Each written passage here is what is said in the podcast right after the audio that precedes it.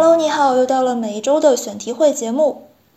上一周呢，我们整一个加密市场的行情呢是不容乐观。我们近期所发布的一些文章和节目中呢，已经在一些比较重要的维度进行了探讨。那么今天这一期节目中呢，我们会继续的去延续这个话题。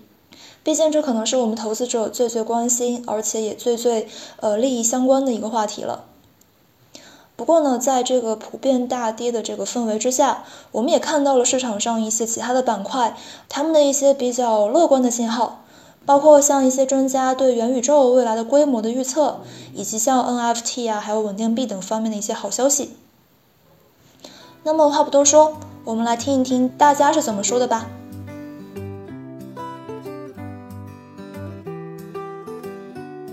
阿峰老师先来吧。好的，我我今天呃主要关注了四个方向吧。首先第一个就是关注到那个标普五百和比特币的那个相关指数啊，然后达到九十天的一个新高。然后我去查了一下历史的那个走势，大概是从呃二零二二年的四月份到现在哈，然后它的相关性一直的话就是保持在高位，没有呃下降。然后最近的话是达相关性达到百分之四十一，呃，也属于历史新高了。呃，这说明了一个什么问题呢？就是可能那个美股的走势哈，然后对于加密市场的影响正在变大。呃，然后第二个的话就是关注的第二个点儿，呃，和第三个点儿的话也能对这个观察进行一个佐证吧。呃，首先第二个就是关于灰度的。呃，一个信托的一个价格走势啊，我们看到最近 GBTC 的负溢价已经达到百分之负的三十啊，然后 ETHE 的负溢价是百分之负的十七，就相当于啊，你如果买 GBTC 的话，那个比特相当于比特币的价格现在只有两万多美金，因为它负溢价百分之三十，而正最高的时候这个正溢价 GBTC 能达到百分之一百五。啊，那个 ETHE 的最高正溢价是百分之一千二，也就是溢价了十二倍。也所以说，我们也呃也能看到哈，现在这个嗯机构对于加密市场的一个态度哈，其实有点恐慌的，他们都在抛售这些。呃呃，二零二零年四呃四月份啊，四月份到年底的那那那轮牛市啊，其实就是灰度。呃，信托哈，那些机构不断通过灰度信托加仓比特币带来的。那现在其实走了一个刚好相反的一个趋势哈，所以说这不是一个好的现象。然后第三个的话是关于那个呃，Micro Strategy，这是一这呃这个这这是一个目前持有比特币数量最大的一个上市公司，它目前持有了十二万四千个比特币。嗯，但是我们看到上周五的话，它的股价暴跌了百分之。十八啊，然后周一开盘的时候，然后呃又晚上开盘的时候又跌了百分之十啊。一方面是因为比特币价格下跌，呃对它的估值哈产生了负面的影响，然后另外另外一个是因为呃 S A 呃呃那个呃 S E C 哈，然后驳回了它的那个非一般公认会计原则这样一个动作哈。非一般公认会计原则就是。呃，如果使用这种方式记账的话，那比特币的持有的比特币损失是不用记记在它那个资产负债表当中的。如果说呃被这个驳回的话，那以后比特币呃驳回之后，它就必须要采用那个一般公认的会计原则，就会导致如果说比特币价格呃涨的话，比如说它盈利了，那这些盈利不会记在它的那个呃盈利表当中啊，就是，但是如果跌的话，那些亏损会记进。记记在它那个盈利表中，因因此会对它的那个公司的估值哈以及呃市盈率就造成负面影响嘛，所以说它的股价产生了一个嗯大跌。而且我们看，其实二零二一年呃三季度的话，它的那个核心业务啊，它核心业务是给企业做那个软件服务的，亏损达到三千六百万美金。那如果现在加上比特币呃价格下跌，呃，其实已经逼近它的那个成本线啊，两千九百九十美金的两万九千九百美金的成本线，所以这会对它的股价造成一个双重的负面影响。啊，那最坏的结果，如果说呃这家公司破产的话，它当然是有可能破产的。破产之后，它的资产肯定会遭到清算的。那十二万个比特币，啊，对于这个市场的影响其实也是非常，呃，巨大的。然后最后一个是关于那个，呃，节目当中有呃提问哈，关于 Filecoin 和那个呃 AR 这两个呃这两个呃项目哈。然后呃 Filecoin 的话，就是从矿商那儿得到的消息的话，是因为它四五月份还有大量的代币解锁哈，所以。嗯，那矿工认为可能，呃，后面还有非常黑暗的一个时刻。然后 AR 的话，就是做的会比较好一点。这个项目的话是，呃，它上面有智能合约，而且存储的话是非常的，嗯，呃，便宜哈。还有引入引入了那个呃这个链下计算这样的一些功能啊。所以说你看，那个 Solana 上面的所有项目的数据哈都在 AR 上面存着，而且还有。呃，之前用的密尔这样的一些中文呃这些这个媒体平台啊，数据都在上面存着，也很便宜。所以，呃，未来就存储市场的话，可能这个项目要比那个 Filecoin 可能会有更好的一个发展。OK，我就这么多。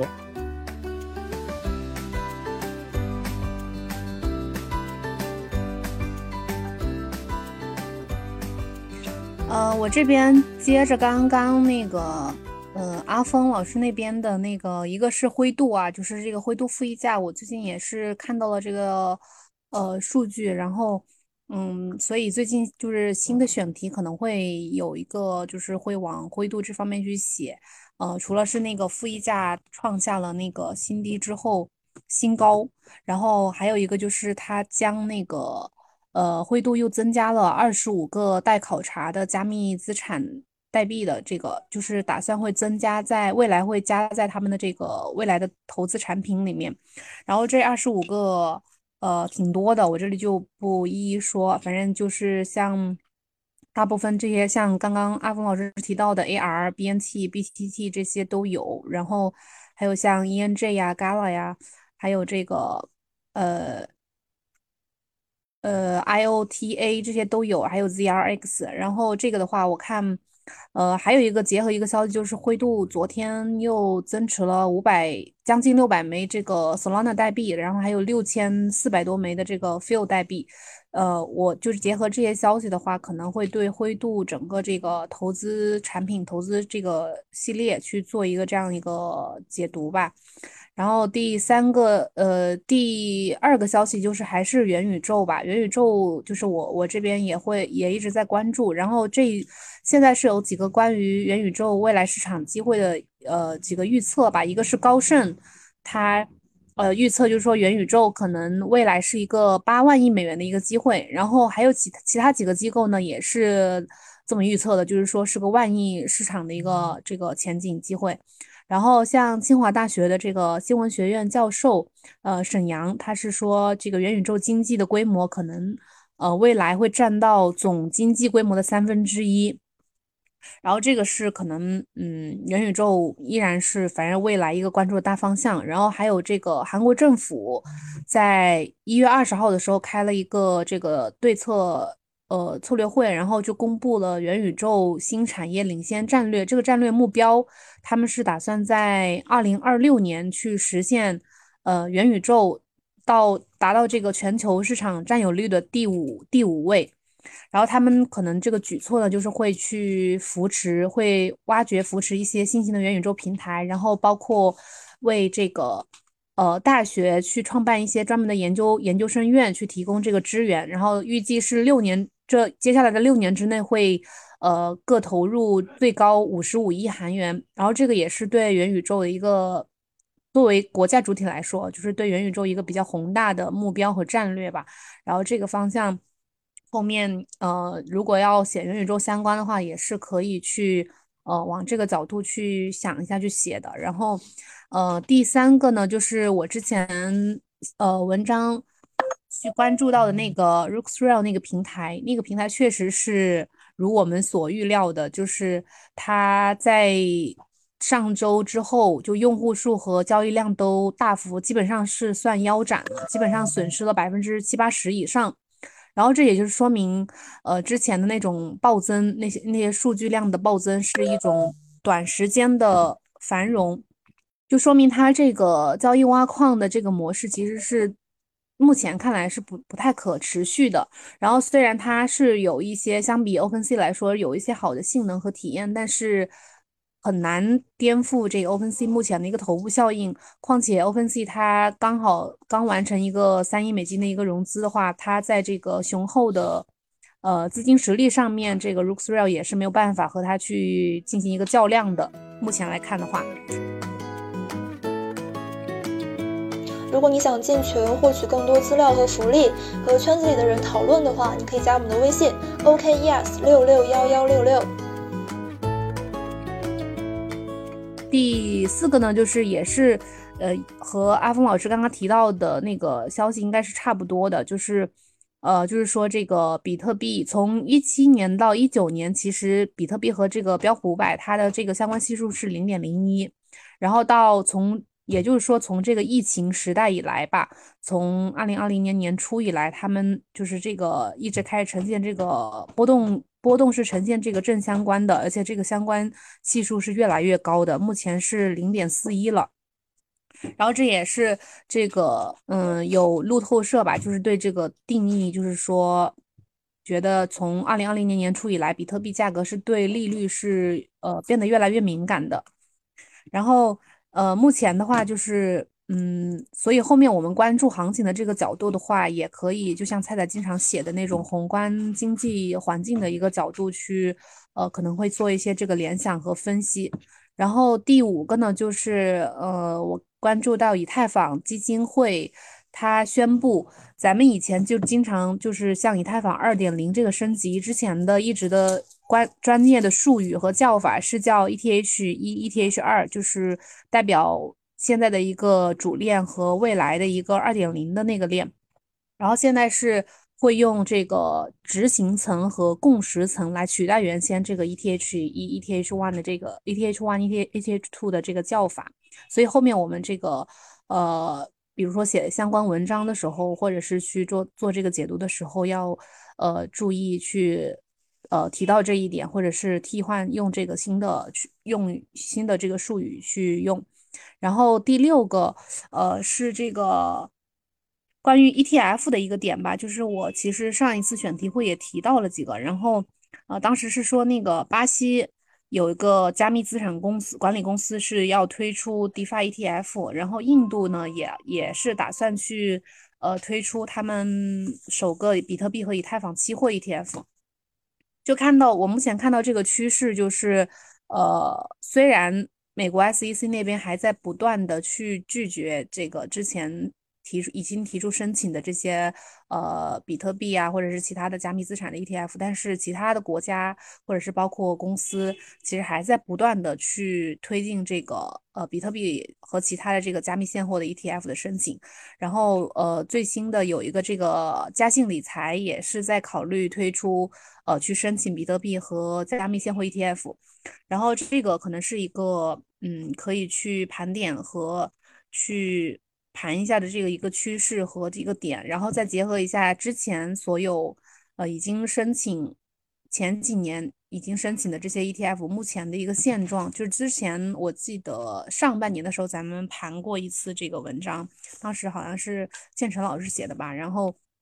就这里面呃当时那个表格列出了大概有十几个这个公司申请的这些 ETF，然后目前的一个状态可能需要有一个这个新的一个更新。然后，呃，最后一个呢，就是一个小的消息，就是关于这个谷歌已经在成立区块链部门了，然后会去重点，呃，放在分布式计算和存储这个技术这个方面。然后这个的话，呃，可以放在大公司布局这个呃话题里面去作为一个这个呃小消息来去解读和写。然后我这边关注的差不多就这么多，然后最后还有一个是这个，呃，加密就是稳定币的吧，稳定币的，但是我之前也已经写过了，就是还是看到这个 S USDC 的这个发行量还在创新高，然后这个其实就是加密市场跌的挺其实挺惨的，但是这个稳定币的这个发行还在创新高的话，就是也是说明这个市场的。可能就是波动特别大，然后对这个稳定币的这个需求还是在不断的增加。然后，呃，最后一个是一个监管方面的一个小的，也是一个小的呃消息吧，就是这个泰国证监会、证交会会就是制定一个规则，就是禁止把加把数字资产作为一个支付手段。这个应该是呃会从这个国家主主体层面来说，是会对数字资产的这个主流采用。去应用的话是有一个嗯不太利好的这个点的，就是包括他们这个用数字资产去支付相关的广告啊，或者是其他这些支付的话，也是都会禁止。然后其他的话，其他的话就就暂时没有了，就关注到了这些点。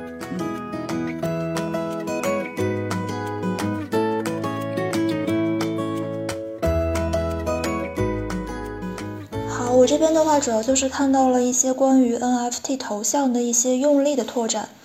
嗯，就是上一星期的话，有很多的新闻，呃，包括像这个 Twitter 它推出了这个 NFT 头像的功能，还有就是 Meta 它下面的这个 Facebook 还有这个 Instagram 等等的，呃，都在去进行这方面的尝试。呃，还有就是像那个无聊猿团队，然后它有去开发出来一个新的手游。然后还有就是之前看到的一个文章吧，就是写这个无聊猿，呃，已经在上班了，就是说他们会用这个无聊猿的 IP，然后来进行一些呃这个后续的一些营销呀，或者是呃去丰富这个故事啊等等的，嗯，就是我们看到这种呃 NFT 的头像，它现在已经不仅仅是一个图片而已了，呃，随着这个市场越来越成熟，越来越发展，更多人去使用这个，呃，然后它的这个空间也是变得非常大。呃，然后我们可以去用这个头像，嗯，去做很多事情，嗯，我觉得这也是一个呃最近可以去关注的一个东西。呃，然后第二个的话就是，呃，我这周的话整理了一个行业的全景图，然后可以说是对我们目前的这个 Web 三 Crypto 的世界进行了一个概览吧。呃，这个的话我觉得也可以就是作为一个文章，然后我们来就是详细的去梳理一下，呃，目前我们这个。呃，已经初具规模的一个 Web 三世界是什么样子的？嗯，第三个的话就是，呃，上一周看到了一些非常有意思的一些道组织，比如说一个叫 Moon 道，它的话就是说希望把这个他们的成员送上太空，呃，并且他们跟一些就是太空研究所，还有一些火箭的一些呃研究机构进行了合作，呃，然后去加速他们的开发和相关的研究。另外还有就是一些什么保护海洋的道组织啊等等的，就是我觉得好像对于一个道组织来说，讲好一个故事是非常非常重要的。它需要在就是成立之初定一个非常宏大的，甚至是非常呃理想化的一种目标，然后来去调动人们去参与这个道的积极性。这可能是道组织它在建立过程中所要去考虑的第一个问题，甚至是一个呃最为重要的一个问题。然后后期的话，他可能会根据这个道的一些目标，呃，进行一些这个相关的宣传啊、营销啊等等的，去围绕这些东西去开展一些活动，围绕第一个故事，然后来去讲更多故事出来。所以说，我觉得这个的话也是，呃，可能我们去评判一个道，或者是去判断它是否具有潜力的一个标准之一吧。对，然后我觉得我也可以，呃，就是去看一看最近这些呃很有意思的道，他们再去讲什么样的故事。嗯，其他就没有了，就这三个。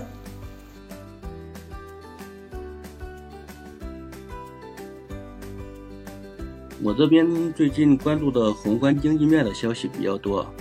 就最先说最近的一个，最近的一个就今天半夜三点，就是明天凌晨三点，美联储议息会议决议会会公布，并且出现新闻发布会，需要看一下美联储主席鲍威尔怎么说。嗯，不过这种消息面一般落地的话，对行情的短期短期的影响也就差不多了。嗯，前两次的美联储议息会议基本上就是发新闻发布会结束之后，嗯，也基本上就到底了。呃，这次跌了这么多，后边看怎么走吧。看消息面出来之后，具体他们会发布什么样的政策，然后鲍威尔对那个经济包括货币政策后续怎么说的。一般情况下，这种会议结束，行情应该会有个反弹。但这次的话，嗯，再看它有没有太多超出市场预期的地方。并且来看一下后续它政策具体出台的话，对后续的影响有多大？因为不是说三月有可能会加息吗？这是三月之前最后一次议息会议了。如果三月要加息的话呢，这一次可能会给一个比较明确或者是比较明显的说法吧，然后对后对三月加息提前打个预防针。就关注今天今天晚上凌晨三点的的这个发布会。另外一个是二月四号，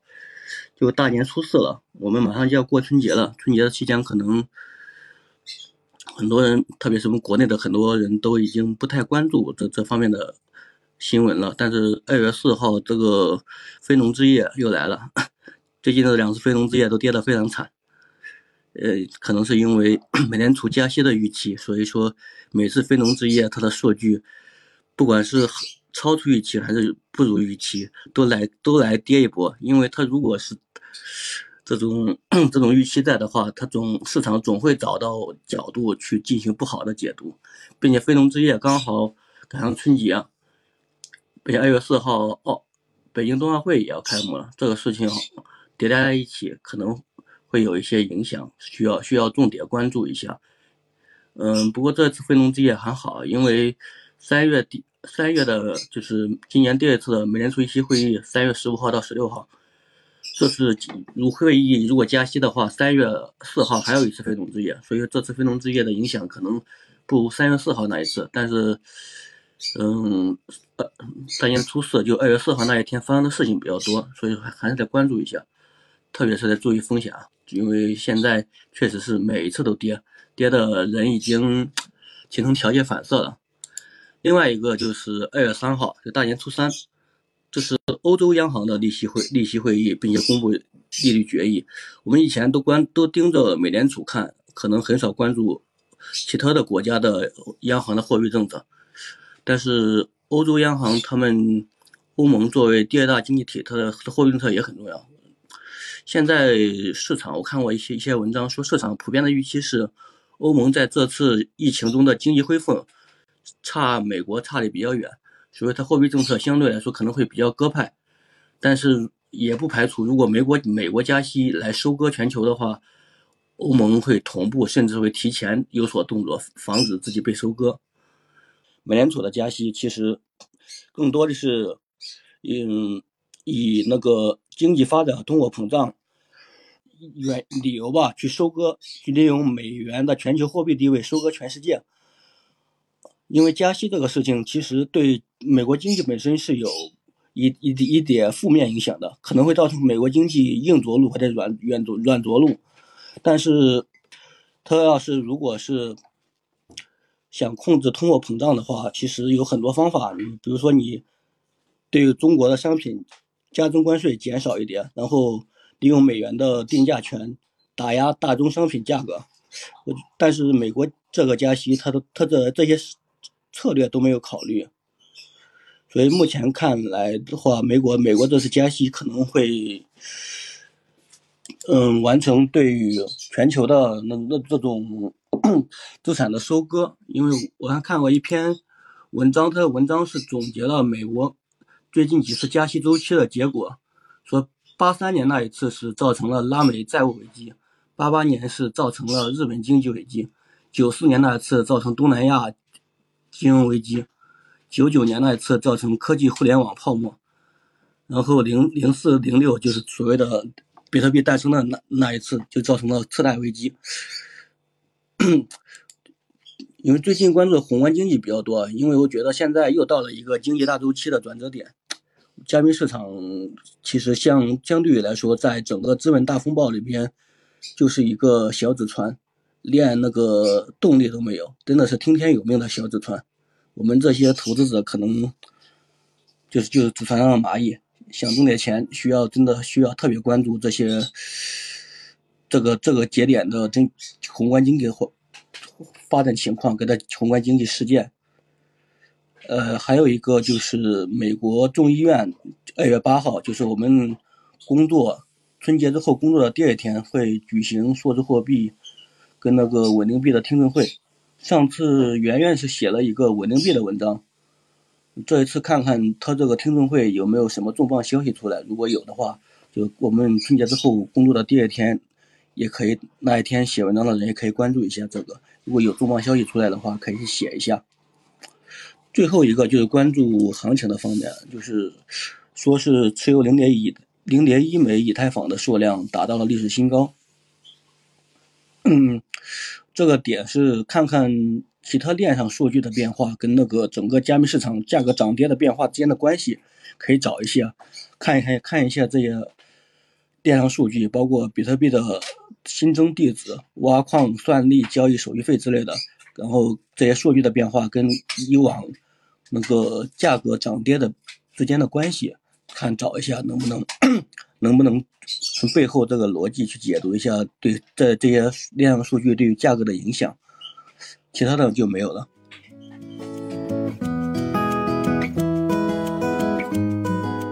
呃，好好，现在就轮到我了。最后，然后我这边主要是关注一个是什么呢？就是公链方面的话，Phantom 这个链上二十四小时的交易量超过了以太坊，而且就是呃，这是一个比较有可能是比较有一个标志性、有意味性的一个。一个转向吧，然后它是呃，Phantom 的呃这个链上的总锁仓额呢，已经从之前的第五名，现在上升了一位，到了第四名，超过了这个雪崩协议，啊，这个我觉得可以可以写一下，因为 Phantom 也是一个新兴的公链，然后还有一个就是呃，呃，就是现在市场整个整个市场开始就是大家都知道已经转熊了，然后这个各种利空消息也是在冲击这个市场，但是呢。最近呢，还是看到什么罗斯柴尔德家族的这个投资公司再次购买了九千不九万三千五百二十一股的 GBTC，对吧？还有就是一个利民的巨金在市场下跌期间购入四百八十八枚比特币，然后它的持币量已经超过了 MicroStrategy，然后就是呃现在就是在这样一个大跌的这样一个背景下，还是有一些大的一些知名的机构或者说一些巨金，他们在持或者说呃就是币圈的一些比较牛的一些。一些一些牛人就是很有钱的这这种主，然后他们在反向的在逆向的增持比特币。如果这这些消息，我我觉得把它汇总到一起，然后然后呢再分析一下这些这些人的以往的一些呃值得看的一些以往的一些行为啊，或者说他的投资理念啊和风格啊，我觉得这呃这样写出一篇文章来，可能就是阅读量可能稍微稍微高一点，因为他的因为他可能是因为在这样一个特别的。行情下是逆测逆用户认知的这种操作嘛，然后大家可能也会更有好奇心啊，也会引发大家的一种想联想嘛。但是肯定内容要做处理，不能引起这种投资建议的嫌疑。然后还有就是，呃呃，就是呃，还有我之前讲的那个这个波卡的这个 Substrate 跟 IBC 的这个它呃跟 Cosmos 的 IBC 的这个之间的这种对比，我最近也在。联系一些搞技术的人，在在咨询他们，然后看一下他们有没有一个，能不能给我一个，就是呃，我能懂，然后普通用户也能懂的这样一个比较全面的这样一个解读吧。如果真的有的话，真是可以写一篇文章的啊。对我，我主要也是这些，然后其他其他同学还有一些想要补充的吗？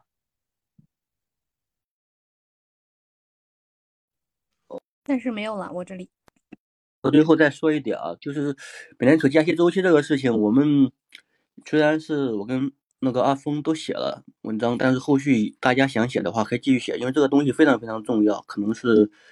影响后续经济基本面、经济投资市场基本面的东西，包括美联储加息周期开开启的话，其他国家怎么应对，这些东西可能不仅仅影响投资市场，并且影响到每一个人的工作和收入有多少，就是。美联储加息这个事情，大家如果看到什么文章或者什么有什么思路的话，可以从各个角度去来去来对这个事情进行解读，因为这个事情很重要，怎么解读都我觉得都不为过，并且现在的经济大环境或者说经济大周期吧，又到了一个转折点，这个这个东西需要特别关注一下。大家有好的选题的话，也可以发到群里一起一起探讨一下，看一下后续再从其他角度去解读一下。其他没有了。呃，然后我觉得还有一个就是疫情，关于呃，就是那个什么世卫组织现在在呼吁，就是重启这个全球旅游市场开放。然后什么《柳叶刀》就是美国那个什么是什么名儿我记不太清了，他说那个疫情可能三月份要结束。然后那个张文宏医生前段时间也说，这一次可能是疫情之后的最后一个冬天，疫情爆发以来最后一个需要戴口罩的冬天了。但是也有我我也咨询过一些比较专业的人嘛，他们说可能三月份结束疫疫情可能太过于乐观了。他说可能最晚要到秋季啊，然后可能真的就是下一个冬天就咱们就不需要戴口罩了。然后我觉得，如果说疫情真是能够解除的话，这可能。可能会不会对加密市场构成一些影响，或者说，嗯，这个，但是这个题可能比较夺人眼球一点。上一次也说过了，但是这个怎么能说得通，其实很有难度的，涉及到太多专业知识了。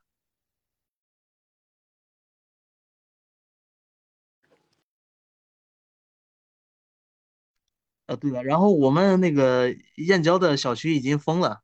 燕郊已经封了，然后只只让进不让出。小区的居民，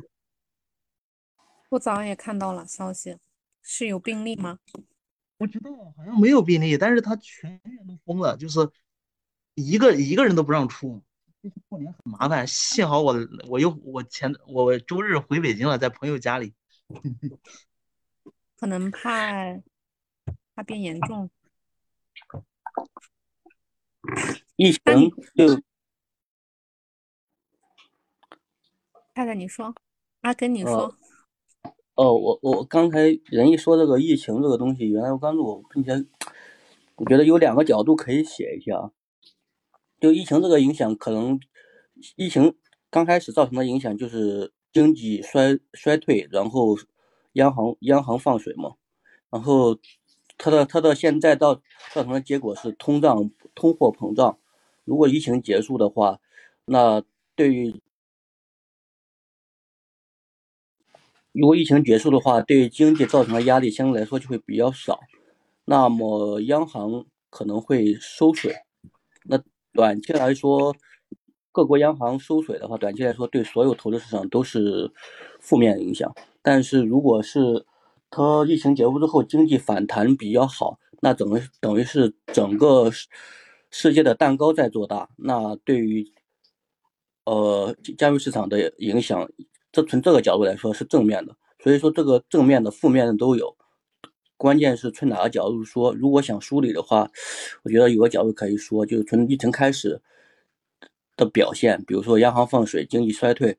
造成的影响，造然后央行放水造成的这次加密货币的牛市，那么后续结束的话，造成央行收水、经济发展。央行收水肯定是负面的，经济发展那蛋糕都做大，那整体来说是是正面的。这个角度，这两个角度都可以去写，我觉得这个也挺有意思的。